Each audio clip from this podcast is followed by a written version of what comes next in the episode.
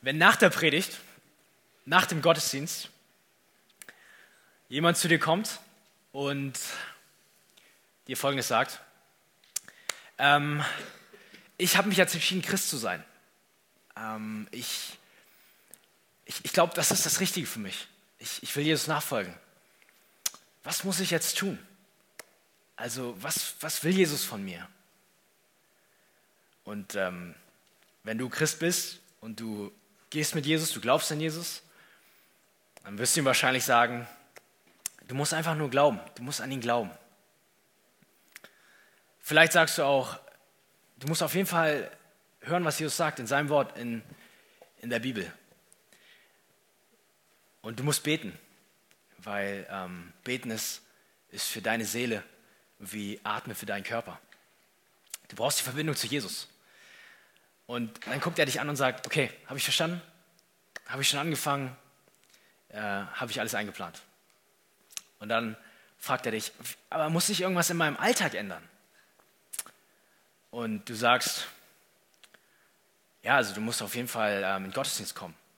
Du brauchst die Gemeinschaft mit den, mit, mit, mit den anderen hier. Ähm, und du solltest am besten auch in einen Hauskreis gehen. Für diejenigen, ähm, die nicht wissen, was ein Hauskreis ist. Hauskreis, das ist nichts anderes als ein Treffen von, äh, ein kleines Treffen, ein Familientreffen quasi unter der Woche. Ähm, unsere Gemeinde ist in kleinen Hauskreisen organisiert. Die treffen sich und reden über Gott, den Glauben, die Bibel und die Welt. Und ähm, er guckt dich an und sagt, okay, ich habe auch schon überlegt, ich gehe zu ihm in den Hauskreis, zu, zu ihr in den Hauskreis, ich habe das alles schon fertig gemacht. Aber gibt es irgendwas, was ich in meinem Alltag richtig ändern muss? Oder brauche ich einfach nur Bibel lesen, Gebet, Hauskreis und das war's? was sagst du ihm dann?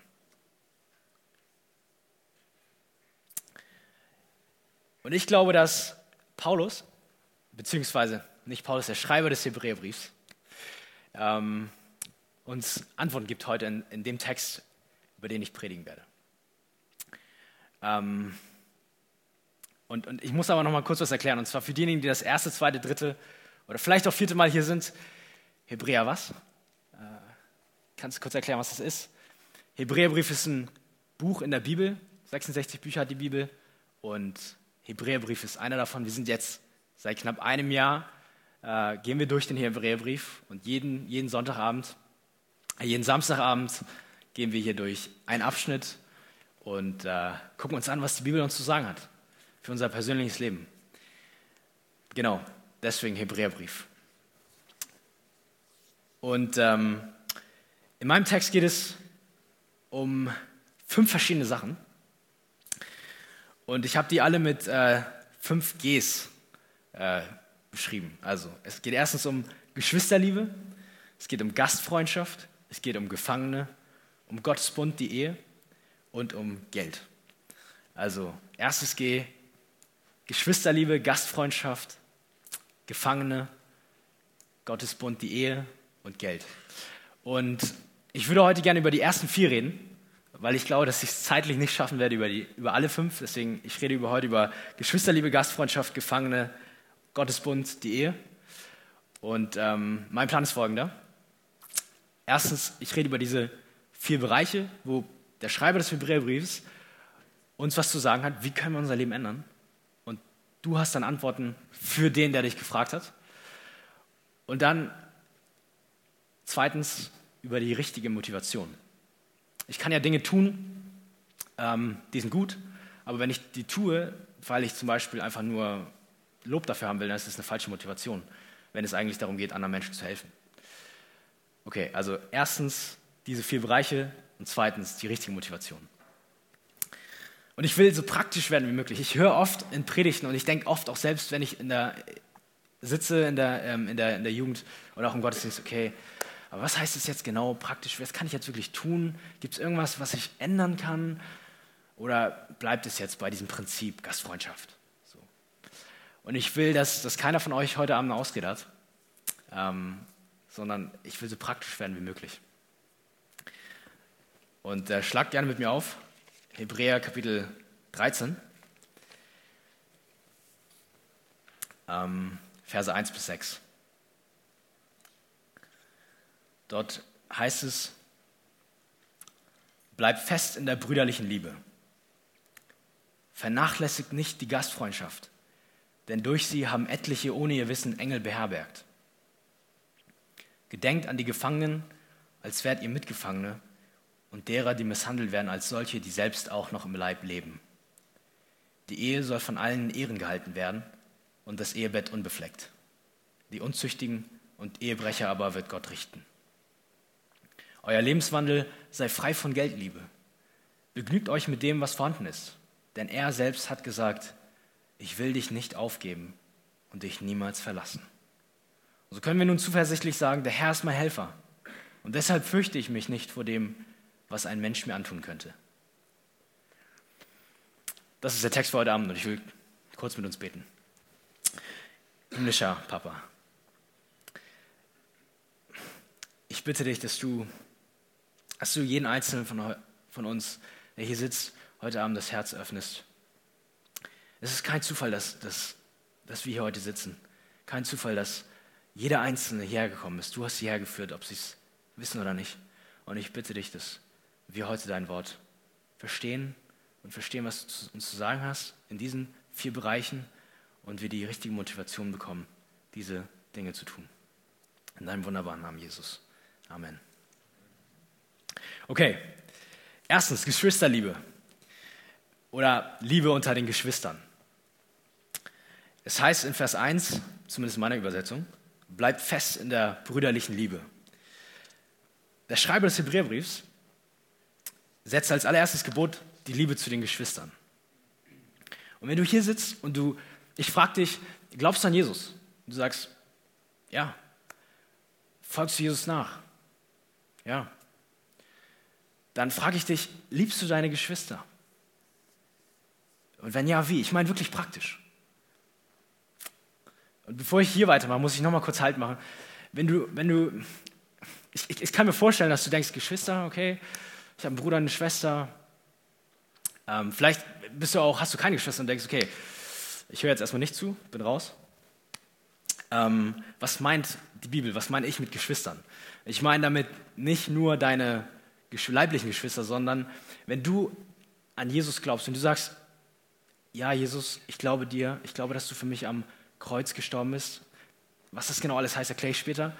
Aber wenn du an Jesus glaubst, dann sagt Jesus nicht einfach nur, du kommst jetzt zu mir und du gehörst zu mir, sondern du kommst auch in meine Familie. Und zu Jesu Familie gehört jeder, der an Jesus glaubt. Das heißt, in dem Moment, wo du Jesus, an Jesus glaubst und ihm nachfolgst, kommst du in eine Familie rein. Und dort sind Geschwister. Das sind nicht deine leiblichen Geschwister. In der Gemeinde hier sagen wir oft deine geistlichen Geschwister. Das ist deine Familie. Und wenn, wenn die Bibel davon redet, liebe deine Geschwister, dann meint sie damit, ja, liebe deine geistlichen Geschwister, liebe die, die auch an Jesus glauben. Und jetzt zurück zur Frage, liebst du deine Geschwister? Wie machst du das? Sind das richtige Aktionen oder ist das eher so ein Gefühl? Ja, also ich, ich, ich mag die schon. Also ich bin jetzt irgendwie nicht gegen die und ich habe jetzt nichts gegen sie und ich, äh, wenn ich an sie denke, dann, dann habe ich schon irgendwie so eine Zuneigung. Ist es das, was du hast oder ist es wirklich Dinge, die du tust, die du, wo du deine Liebe ausdrückst? Ähm, ein Beispiel. Wenn mein Hauskreisleiter, Raffi, ist verheiratet mit Nina, wenn ähm, Raffi ähm, auf der Rückfahrt von der Arbeit denkt, oder in der Uni ist oder im Studium und denkt so, ja, ich liebe Nina. Ja, ist echt eine tolle Frau.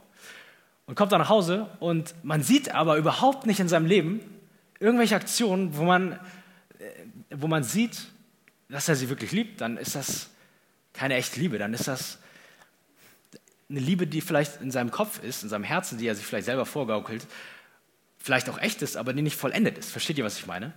Es ist eine Liebe, die, die nicht echt ist, die nicht ganz ist.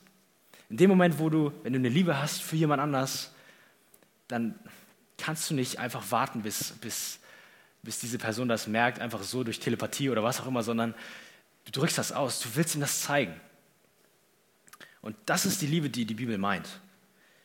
Mach deine Liebe vollkommen, indem du etwas für deine Geschwister tust. Okay, ich habe gesagt, ich will praktisch werden. Hier ein paar Vorschläge. Erstens, bete für deine Geschwister regelmäßig. Fang mit ein, zwei Leuten an. Mach dir eine Liste. Ich habe zu Hause eine Liste für jeden Tag, wo ich für bestimmte Leute bete. Frag sie, was sind deine Gewisssanliegen? Was, wofür kann ich beten? Und ich glaube, damit fängt es oft an. Mach den Plan, frag die Leute, schreib ihnen und dann bete für sie. Zweitens, geh auf deine Geschwister zu, lad sie zum Essen ein. Essen ist eine super Gelegenheit, mit Leuten ins Gespräch zu kommen, mit deinen Geschwistern. Am besten gleich heute Abend. Wir haben nach, der, nach dem Gottesdienst ähm, haben wir Gelegenheit, unser, wir haben ein Küchenteam und äh, die machen was Leckeres und, und lad sie ein und red mit ihnen. Frag ihn, wie es ihnen geht. Sei ein guter Zuhörer. Ja, oft ist es so, dass, dass ähm, besonders ähm, die, die, die Männer unter uns, äh, die Jungs, dass, dass wir oft äh, was hören und dann merken wir, okay, da ist ein Problem. Okay, und ich habe jetzt, pass auf, ich, ich sage dir, das ist die Lösung. Du musst das tun. Nein, manchmal ist es einfach, oft ist es einfach nur so, dass, dass die jemand einfach braucht, dass dein, dass dein Bruder, deine Schwester jemand braucht, der dir einfach nur zuhört. Einfach nur jemand, der, der zuhört, nicht irgendwie eine Lösung gleich anbietet und ja, auch einfach gemeinsam weint mit der anderen Person und gemeinsam lacht, aber nicht gleich hier. Pass auf, ähm, Psalm 23, das ist der Text, den du jetzt auswendig lernen musst. Und dann, weißt du, dann geht dein Leben gleich nach oben. So, versteht ihr, sei, sei ein guter Zuhörer. Drittens, halte Ausschau nach den Geschwistern, die einsam sind. Geh aktiv auf sie zu, sprich sie an. Die Wahrscheinlichkeit ist ziemlich groß, dass hier heute Abend Geschwister unter uns sind, die, die, die einsam sind. Vielleicht sogar links, rechts, neben dir. Die, ja, die sich einfach alleine fühlen. Auch in so einer großen Jugend. Viertens, überlege, wie du deinen Geschwistern praktisch helfen kannst. Es gibt natürlich tausend Dinge, die du tun kannst. Ähm, und es bringt jetzt, glaube ich, nicht so viel, die alle aufzuzählen. Aber wichtig ist, dass du anfängst zu überlegen. Mach dir einen Plan. Teil dir eine Zeit an. Auch wenn du nur sagst, zehn Minuten in der Woche. Das ist der erste Schritt. Bring den Stein ins Rollen. Es kann sein, dass die höflich Nein sagen und auch vielleicht irritiert sind. Lass mich in Ruhe, was willst du von mir? Aber mich hat letztens jemand angesprochen über WhatsApp. Mich, äh, hat mir gesagt, wie es ihm geht. Und dann fragt er mich auf einmal, über eine Sprachnachricht. Gibt es irgendwas, wo ich dir helfen kann? Ich, okay, war ein bisschen überrascht. Aber es hat mich total bewegt. Und es ist eine super simple Frage. Gibt es etwas, was, womit ich dir nächste Woche praktisch helfen kann? Du glaubst nicht, wie sehr das dein Bruder, deine Schwester bewegen kann. Okay, nächster Bereich. Wir hatten Geschwisterliebe und jetzt kommt Gastfreundschaft. Wenn du heute an Gastfreundschaft denkst, woran denkst du? Wahrscheinlich denkst du an eine Verabredung, die du organisiert hast. Du lädst Gäste ein und ich lehne mich jetzt mal ein bisschen aus dem Fenster. Wahrscheinlich sind das Freunde, Leute, die du, mit denen du dich gut verstehst. Und du tischt auf, ihr esst lecker zusammen. Ähm, vielleicht übernachten deine Gäste noch bei dir. Dann organisierst du noch Bett, Decke, Kisten und dann ihr habt einfach eine gute Zeit zusammen. So. Alles in allem, vielleicht ist das, was du verstehst oder daran denkst du, wenn du Gastfreundschaft hörst. Das ist aber nicht das, was die Bibel denkt oder das ist nicht das, was die Bibel meint. Ich habe in meiner Predigt herausgefunden, in meiner Vorbereitung, dass man damals fast nie gereist ist. Warum? Weil es damals ziemlich gefährlich und ziemlich anstrengend war. Das heißt, man ist oft in seiner Stadt geblieben und natürlich musste man dann trotzdem mal reisen. Und wenn man dann gereist ist, das war alles sehr mühsam und du konntest nicht einfach in eine Bahn, Bus, Flugzeug steigen oder einfach nur ins Auto, das war nicht so einfach damals. Und dann bist du einen äh, langen Tagesmarsch, vielleicht auch zwei, drei Tagesmärsche gegangen und dann hast du, wenn du zum Beispiel äh, in der Stadt Zwischenstopp einlegen musstest, dann hast du normalerweise, bist du dann ans Tor der Stadt gegangen, hast dort gewartet, bis jemand von der Stadt rausgekommen ist und dich gefragt hat, brauchst du hier eine Übernachtungsmöglichkeit?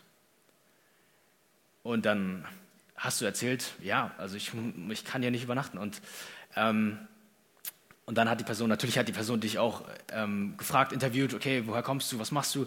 Natürlich wollten die auch wissen und sicher gehen, dass du nicht über Nacht dann dein Haus und die Stadt dann einnimmst.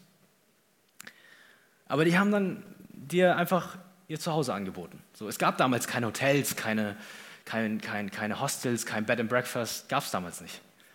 Das heißt, du hast damals, wenn du gastfrei warst, deine Gastfreundschaft gezeigt hast, hast du dein Haus geöffnet, und zwar Fremden.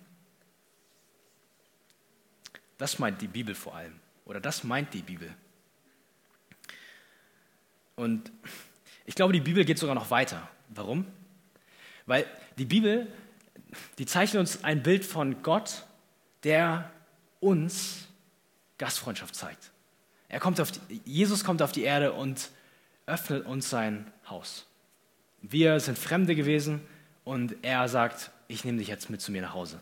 Das heißt also, es ist quasi unsere Pflicht, wenn, wenn du hier heute Abend sitzt und sagst, okay, ich, ich bin Christ, ich, ich folge Jesus nach dann, dann, und du hast das Evangelium, du hast Jesu Botschaft, rettende Botschaft verstanden, dann, dann musst du eigentlich eins und eins zusammenzählen und verstehst, okay, Jesus hat mich zu sich geholt, wie kann ich es anderen verwehren?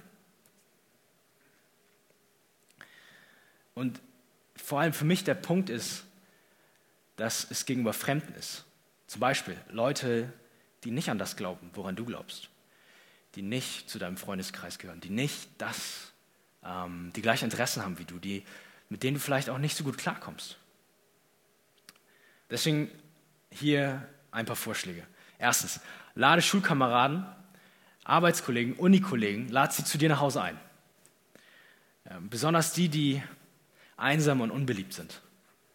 Ich weiß, das wird dich was kosten, weil du musst, du offenbarst dich damit, du machst dich auch damit verletzlich. Du verlierst vielleicht deinen Ruf, dort wo du arbeitest, dort wo du bist. Aber Jesus hat es auch gemacht. Jesus hat, sein, hat sich verletzlich gemacht. Und er liebt es, die Einsamen in seine Gemeinschaft zu holen. Deswegen ermutige ich dich und ich, ich, ich fordere dich heraus. Denk darüber nach. Du hast, jeder von uns hat Leute, die, mit denen er zusammen ist, die nicht an das glauben, woran du glaubst, die nicht so ticken, wie du tickst. Lad sie zu dir zu Hause ein. Zweitens, lad Nachbarn zum Essen ein. Komm mit ihnen ins Gespräch. Öffne ihnen deine Wohnung. Jetzt sagst du vielleicht, okay, aber ich, ähm, also die, die, werden mir, die werden sowieso nie, nie zusagen, die werden Nein sagen. So. Hast du schon mal probiert? Aber ich kann doch gar nicht ähm, kochen. Also ich, ich, kann dir gar nichts auftischen. So, sorry. Also es, musst du auch vielleicht gar nicht. Gutes deutsches Abendbrot, Wurst und Käse, gutes deutsches Bier, das reicht. Wisst ihr, wir leben in einer großen Stadt. Und wir leben hier, super viele Menschen hier eng auf einem Haufen. Und viele von uns sind einsam. Viele von uns, die kennen, viele von uns kennen das bestimmt noch gar nicht, kennen das gar nicht, dass, dass jemand sie einlädt zu sich nach Hause. Mach den Unterschied. Sei gastfreundlich. Ich glaube, Gott ruft dich heute Abend, dass du außerhalb deiner Komfortzone Leute einlädst. Drittens, begrüße unsere Besucher hier in Arche. Wir haben das Welcome Home Team, diejenigen, die das erste Mal heute hergekommen sind. Ich hoffe, ihr habt ein Päckchen bekommen. Ähm, das sind Leute, die haben sich zusammengetan und sich das Welcome Home Team genannt. Und die Leute ähm, haben sich zur Aufgabe gemacht, euch willkommen zu heißen, hier in diesem Haus. Und du kannst daran teilnehmen. Also ich, ich glaube, ich bin mir sicher, dass André und, und Eleanor sich freuen, wenn noch mehr Leute dazukommen.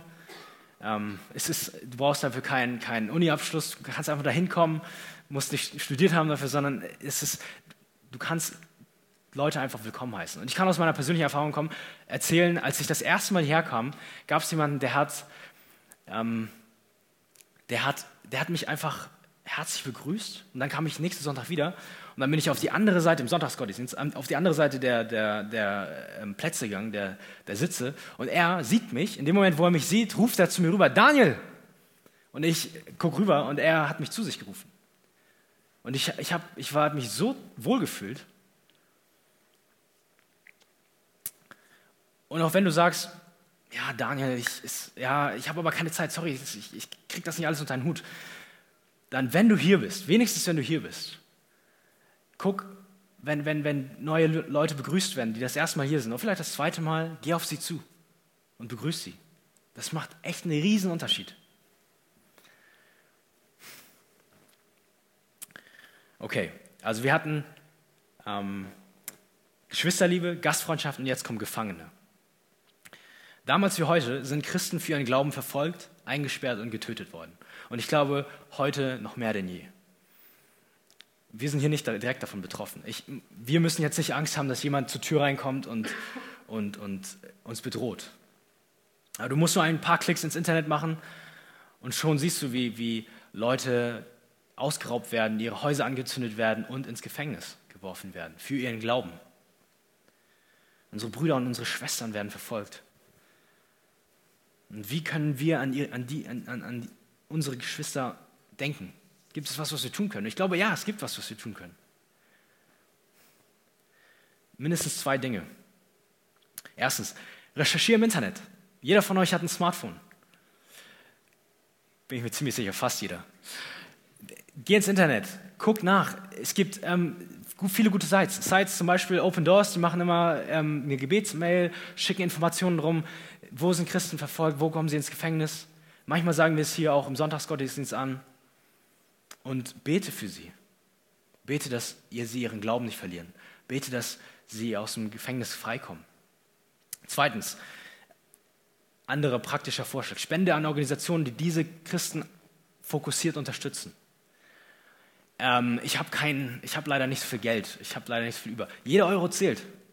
Auch wenn, fang klein an. Wenn es zwei Euro sind, spende zwei Euro. Das ist, lass, tu diese Dinge und halt, lass dich nicht davon abhalten, dass du vielleicht geringe Mittel hast. Okay, also so viel zu Gefangene. Und jetzt der vierte ähm, Bereich, Gottes Bund, die Ehe. Und ehrlich gesagt, das ist echt ein großer Punkt. Das, ähm, wir werden auf unserer Frühjahrsfreizeit, die hat Ipo vorhin vorgestellt, noch mehr darüber sprechen. Und ich will das Thema nur hier kurz anreißen. Und ich hoffe, ihr seid noch alle bei mir. Ähm, Gott hat die Ehe als eine Liebesbeziehung zwischen einem Mann und einer Frau definiert, die lebenslang gilt. Es ist ein Versprechen, in dem sich beide Partner sagen, ich liebe dich jetzt und ich liebe dich, bis, bis ich sterbe. Ich will nicht aufhören, dich zu lieben. Ich will mein Leben mit dir teilen. Ich will eins mit dir werden. Ich will dich beschützen.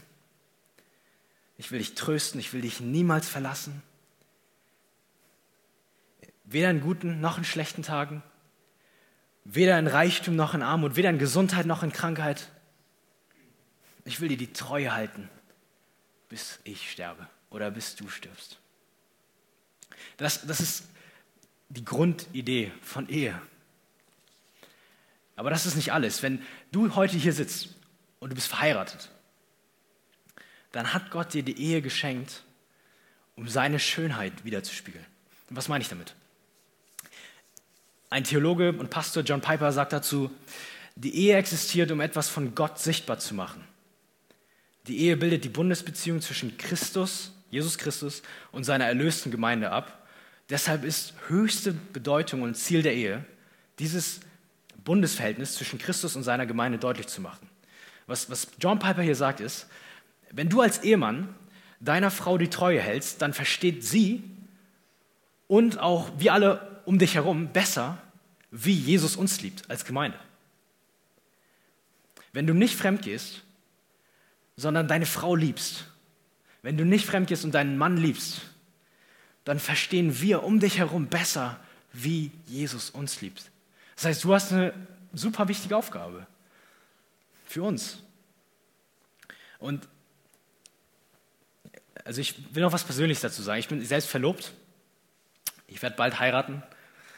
Und mein Traum ist es, meiner zukünftigen Frau und euch zu zeigen, wie treu Jesus zu uns ist. Jesus ist mir treu und er liebt mich, er hört nicht auf, mich zu lieben. Und deshalb will ich meiner zukünftigen Frau treu sein. Das ist mein Traum und ich hoffe, dass du auch diesen Traum bekommst. Und zu dieser Ehe sagt der Schreiber des Hebräerbriefs, haltet sie in Ehren und haltet das Ehebett rein. Was heißt das? Ähm, ich glaube, Ehren heißt einfach, dass, dass wir eine hohe Sicht von der Ehe haben, eine hohe Perspektive, eine, eine hohe Wertschätzung. Ich glaube praktisch, erstens kannst du, kannst du die Ehe in Ehren halten, indem du, wenn es zu Gesprächen kommt über Ehe, ja, und ich, ich kenne das von der Arbeit, dass Leute sagen, einer hat Erbarmen, ey, das ist ja, muss ja jetzt ein Leben lang mit dir, oh, du willst also schon wirklich heiraten, ein, ein Leben lang hast du dich wirklich, hast du gut darüber nachgedacht? Und dass du dann sagst, ich liebe Ehe. Und das ist vielleicht komisch, weil alle dich dann angucken und denken, Freak? Und dann vielleicht das Thema wechseln. Aber lass uns, lass uns, lass uns die Klappe aufmachen und, und sagen, hey, ich, ich liebe dieses Konzept von Ehe. Und dann fragen, vielleicht fragt dich jemand hinterher, sag mal, meinst du das wirklich? Und dann kommt ihr ins Gespräch. Zweitens ähm, heißt es, haltet das Ehebett rein. Und ich glaube, der Großteil, der hier sitzt, ist nicht verheiratet. So. Und jetzt sagst du vielleicht, okay, ich bin nicht verheiratet, ich bin raus. So, next. Nicht ganz richtig. Und zwar glaube ich, dass, dass, die Bibel damit meint, dass, dass wir uns nicht unrein machen in unseren Gedanken mit sexuellen Fantasien und vor allem uns ähm, keine Pornos anschauen und uns selbst befriedigen. Und das, das ist krass, weil wir leben in einer, das ist, wenn, wenn du sowas heute erzählst, wenn ich was, das meinen Arbeitskollegen erzähle, die gucken mich an, als ob ich aus einem anderen Jahrhundert komme. Die, die wissen gar nicht, wie die reagieren sollen. Und, aber du, der du Jesus nachfolgst, du ziehst die Ehe damit in den Dreck und du zerstörst dich gleichzeitig selbst. Ich könnte jetzt sehr ins Detail gehen, wie du kämpfen kannst dagegen, weil du brauchst nicht, das ist wie die Luft, die du atmest so schwer, dem zu entkommen. und, und das ist der Kampf dagegen. Es ist super schwer. Aber dafür reicht die Zeit leider nicht. Und ich biete es euch an. Ich bin nach der Predigt vorne, nach dem Gottesdienst und wir können gemeinsam darüber reden. Ähm, was, was, wie kann ich kämpfen? Aber ich, das will ich jetzt nicht machen, weil das zu, zu lang gehen würde. Sondern was ich jetzt machen möchte, ist eine kurze Geschichte vorlesen. Von Jamie. Jamie wuchs in einem christlichen konservativen Zuhause auf. Als Jamie auszog, um aufs College zu gehen, war er das, was die meisten als sein Kind aus gutem Elternhaus bezeichnen würden. Verantwortungsbewusst, hart arbeiten, fleißig. Jamie war nicht lange am College, als er an eine Gruppe junger Männer geriet, die ihm Pornos zeigten. Jamie liebte es. Er hatte noch nie zuvor eine nackte Frau, geschweige denn Sex gesehen. Jamie liebte Pornos, weil sie es ihm erlaubten, Frauen zu genießen, die schöner waren als irgendjemand, mit dem er im echten Leben eine Beziehung haben könnte. Und all das ohne die Angst, zurückgewiesen zu werden. Pornos waren so leicht zu bekommen und machten so viel Spaß, dass er nicht genug bekommen konnte. Einige Jahre später traf Jamie Alyssa. Sie genossen die Zeit zu zweit und kamen zusammen und hatten wenig später Sex. Alyssa wusste von Jamies Pornos und sie mochte es nicht, aber sie dachte, es, es wäre normal für Jungs. Ihr war es ein wenig unangenehm, als Jamie sie fragte, ob sie zusammen diese Filme schauen könnten, aber sie wollte ihn zufriedenstellen, deshalb zwang sie sich dazu. Schließlich heirateten Jamie und Alyssa. Nach ihrer Hochzeit verlor Jamie sein Interesse an Alyssa. Ihre Zeiten sexueller Intimität wurden immer seltener und geschahen nie ohne den Gebrauch von Pornografie. Nach einigen Jahren ekelte Alyssa es nur noch an. Jamie hatte sich in seinem Keller ein Lager schmutziger Filme aufgebaut und ging nach der Arbeit nur noch in den Keller, um sich zu befriedigen. Am nächsten Tag war er oft zu spät auf der Arbeit, weil er keine Kraft hatte aufzustehen, nachdem er bis in die Nacht spät hinein wach gewesen war. Alyssa wollte aus der Ehe raus. Aber sie hatte in der Zwischenzeit Zwillingstöchter geboren und machte sich Sorgen, wie sie die Familie allein ernähren könnte. Sie versuchte für ihre Ehe zu kämpfen. Ohne Erfolg. Jamie zog mit seinem Bett in den Keller. Er verlor seinen Job, verbrachte von nun an seine ganze Zeit im Keller.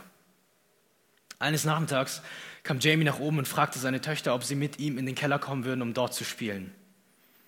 Alyssa nahm die Töchter und verließ ihn.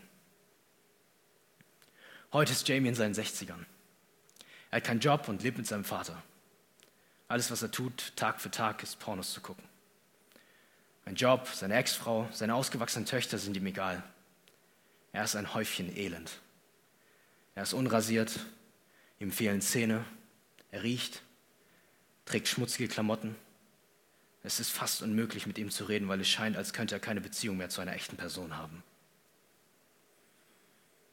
Mach Schluss mit sexuellen Fantasien. Mach Schluss mit Pornos. Werd nicht so wie Jamie. Und halte die Ehe in Ehren und das Ehebett rein. Ich sag dir, wenn du, es ist nicht zu spät, du kannst jetzt anfangen.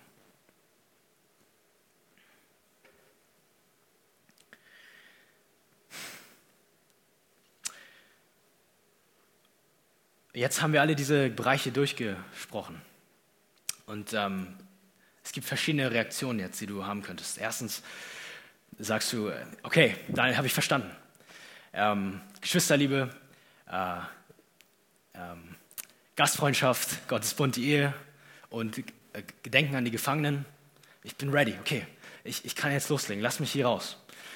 Ähm, oder du sagst, das ist mir alles zu viel, sorry, ich, ich, ähm, ich komme nicht klar, ich, ich habe das alles schon wieder vergessen, es ist mir zu viel, ich bin gerade raus.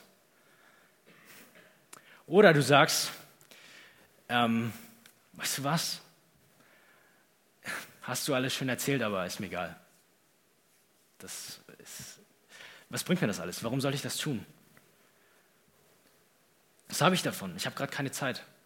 Und ich hoffe, die Predigt ist bald zu Ende. Und meine Antwort in allen drei Fällen ist Jesus. Weil wenn du Jesus nicht als Antwort darauf hast, dann wird Folgendes passieren. Erstens, du bist hochmotiviert, sagst, okay, ich fange jetzt an. Ähm, erster Bereich, Geschwisterliebe. Zack, zack, zack. Zweiter Bereich und so weiter. Und ich wette mit dir, nächste Woche, wenn wir uns hier sehen, dann äh, guckst du mich an und sagst, Daniel, ich habe das alles geschafft und ich bin jetzt schon echt ein cooler Typ. Oder du sagst, boah, ey, ich habe nichts davon geschafft, ich bin echt ein armer, armseliger, schlechter Christ. Und dann verdammst du dich selbst. Und wenn du sagst, ich schaffe das alles nicht, ich bin, ich, keine Ahnung, ich, ich habe keine Energie, dann fangst du erst gar nicht an und bist, gehst in so eine Abwärtsspirale. Ja, und wenn du halt sagst, ich, ähm, mich interessiert das alles nichts, nicht, dann gehst du hier raus und hast nichts gewonnen. Und deswegen ist meine Antwort in allen drei Fällen Jesus. Wir sind am Ende des Hebräerbriefs. Und wenn du schon ein bisschen länger hier bist, seit einem Jahr ähm, hören wir jetzt Woche für Woche Predigten aus dem Hebräerbrief. Und heute, ist euch, ist euch das mal aufgefallen, ist das erste Mal, dass wir konkret den Schreiber des Hebräerbriefs hören, tu dies und das. Ist euch das aufgefallen? Davor hieß es oft, das hat Jesus getan und er ist das Opfer und Jesus ist größer als den und den und der und der und der. Und deswegen ähm, glaubt an ihn. Und natürlich hieß es auch, seid heilig, jagt der Heiligung nach. Aber heute wird es richtig konkret auf einmal. Und ich glaube, das ist kein Zufall. Warum? Warum macht der Schreiber des Hebräerbriefs das? Weil wir erst verstehen müssen, was Jesus wirklich getan hat, damit wir wirklich etwas für Jesus tun können. Weil wir erst verstehen müssen, was Jesus wirklich für uns getan hat, für dich getan hat, damit wir was für Jesus tun können. Was meine ich damit? Hast du dich schon ernsthaft mal gefragt, warum du existierst? warum dieses ganze Universum existiert? Ob es über uns jemanden gibt? Ob dein Leben einen Sinn hat und was kommt nach dem Tod? Hast du dich das schon mal gefragt? Hast du diese Frage schon mal an dich herangelassen und wirklich mal darüber nachgedacht? Oder ist das noch nie passiert, weil das Leben jetzt gerade macht so viel Spaß und außerdem bin ich zu busy dafür? Okay, hör mir bitte jetzt gut zu. Wenn du die ganze Predigt nicht zugehört hast und du warst in deinen Gedanken woanders, ja, dann schenk mir jetzt die nächsten drei Minuten. Wir Christen glauben, dass es einen Gott gibt, der diese Welt geschaffen hat, der dich geschaffen hat, mit einem Zweck. Und zwar hat er dich geschaffen, damit du ihn verherrlichst. Was meine ich damit, verherrlichen? Schon wieder so ein Wort, das ich nicht verstehe. Ich möchte es praktisch erklären. Wenn, wenn der HSV heute gewinnt, ich glaube, der spielt noch, wenn der HSV heute Abend gewinnt und ähm, du erzählst nachher deinem äh, Freund, HSV hat heute richtig gut gespielt. Sie haben die Wende geschafft, bleiben in der ersten Liga. Ähm, dann verherrlichst du den HSV. Wenn du heute ein Kleid auf Instagram gesehen hast und du zeigst es deiner Freundin und sagst, ey, guck mal hier, dieses Kleid, das will ich unbedingt haben, das ist so schön, ich brauche das, das ist, dann verherrlichst du dieses Kleid. Wenn du ein Video auf Facebook teilst und ähm, es gibt eine Menge Videos auf Facebook und du, du teilst es oder erzählst vielleicht jemandem davon und sagst, hier, guck dir das an das, und erzählst von diesem Video, dann verherrlichst du dieses Video. Wenn du in einen guten, wenn du ein gutes Essen hast, zum Beispiel wenn du einen guten Burger hast, ich liebe Burger, wenn du einen guten Burger beißt und du sagst einfach nur, mm, dann verherrlichst du diesen Burger. Versteht ihr, was ich meine? Das ist immer das gleiche Konzept. Immer das gleiche Prinzip. Du brauchst nur sagen, wow, cool, mm, lecker, super, awesome, was weiß ich. Dann verherrlichst du das, worüber du das gerade gesagt hast. Wir machen das jeden Tag. Mit so vielen Sachen. Am meisten mit uns selbst. Jeden Tag. Also, wenn du das nicht tust, wenn du das heute, vorgestern, gestern, vorgestern noch nicht getan hast, dann kannst du na, nach, der, nach dem Gottesdienst gerne zu mir kommen ähm, wenn, wenn du nicht in den Spiegel geschaut hast und du guckst da rein und denkst, mhm. wenn du das nicht getan hast, dann können wir gerne reden nachher, aber ich wette mit euch, jeder von euch hat das getan. Du brauchst doch nicht mal das sagen, sondern du guckst einfach rein und denkst, passt. So. Und jeder von uns verherrlicht sich selbst damit. Du bist wahrscheinlich nicht mit allem zufrieden, sondern du denkst vielleicht, hm, okay, das und das gefällt mir jetzt nicht so, aber das gefällt mir und richtest deine Haare und verherrlichst dich selbst. Wahrscheinlich denkst du wie ich 90 Prozent des Tages über dich selbst nach und klopfst dir manchmal auf die Schulter. Damit verherrlichst du dich selbst. Ist dir das mal aufgefallen? Du machst es jeden Tag, ohne dass dich jemand dazu zwingt. Niemand muss dir sagen, verherrlich dich selbst. Na, was ist mit Gott? Wann hast du das letzte Mal bewusst dich über Gott gefreut? Und nicht, weil er dir eine gute Note gegeben hat. Leute, wir haben Gott nicht verherrlicht, wie wir es hätten tun sollen. Wir haben ihm seine Ehre geklaut. Schon mal abgeschrieben und eine bessere Note bekommen als derjenige, bei dem du abgeschrieben hast? Oder andersrum, hast du schon mal deinem Bruder, deiner Schwester geholfen und sie hat das Lob einkassiert. Ist schon mal was Gutes getan und niemand hat es bemerkt? Leute, ich habe gerade was Gutes getan. Kann jemand mich vielleicht mal loben? Du machst es und, und du hast, jemand klaut dir dein, dein Lob, deine Ehre, das, was dir zusteht, und du bist sauer. Verstehe ich, vollkommen. Und Gott hat dich geschaffen zu seiner Ehre. Er hat dich wunderbar gemacht. Und du hast ihm seine Ehre geklaut. Die Bibel sagt dazu, alle haben gesündigt und verfehlen die Herrlichkeit, die sie vor Gott haben sollten. Und Gott wird jeden von uns zur Rechenschaft ziehen. Im Kapitel 9 unseres Hebräerbriefes heißt es, es ist dem Menschen gewiss bestimmt, einmal zu sterben, dann aber das Gericht. Jeder von uns wird vor Gott Rechenschaft ablegen. Auch du.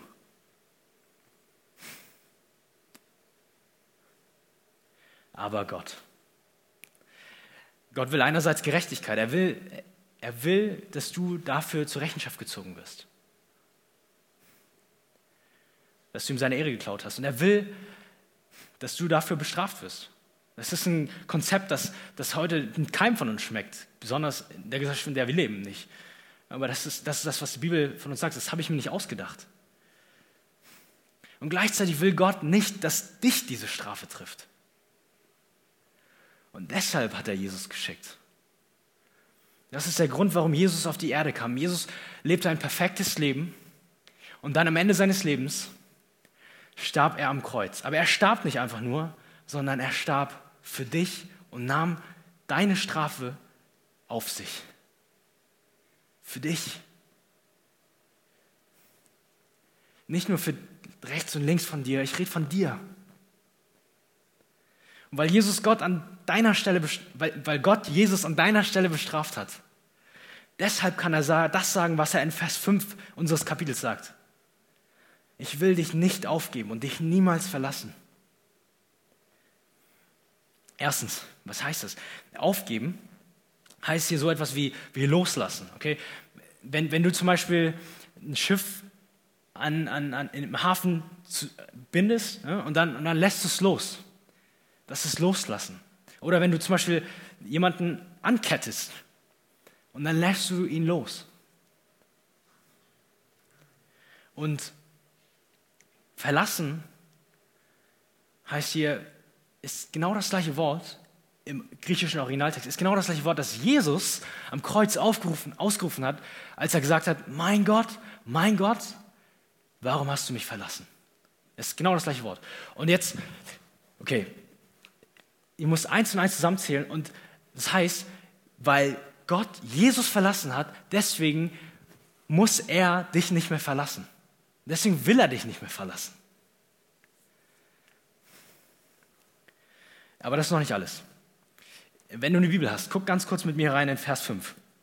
Dort heißt es, was ich eben vorgelesen habe. Ich will dich nicht aufgeben und dich niemals verlassen.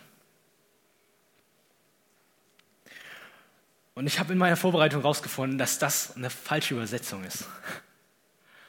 Nicht ganz korrekt.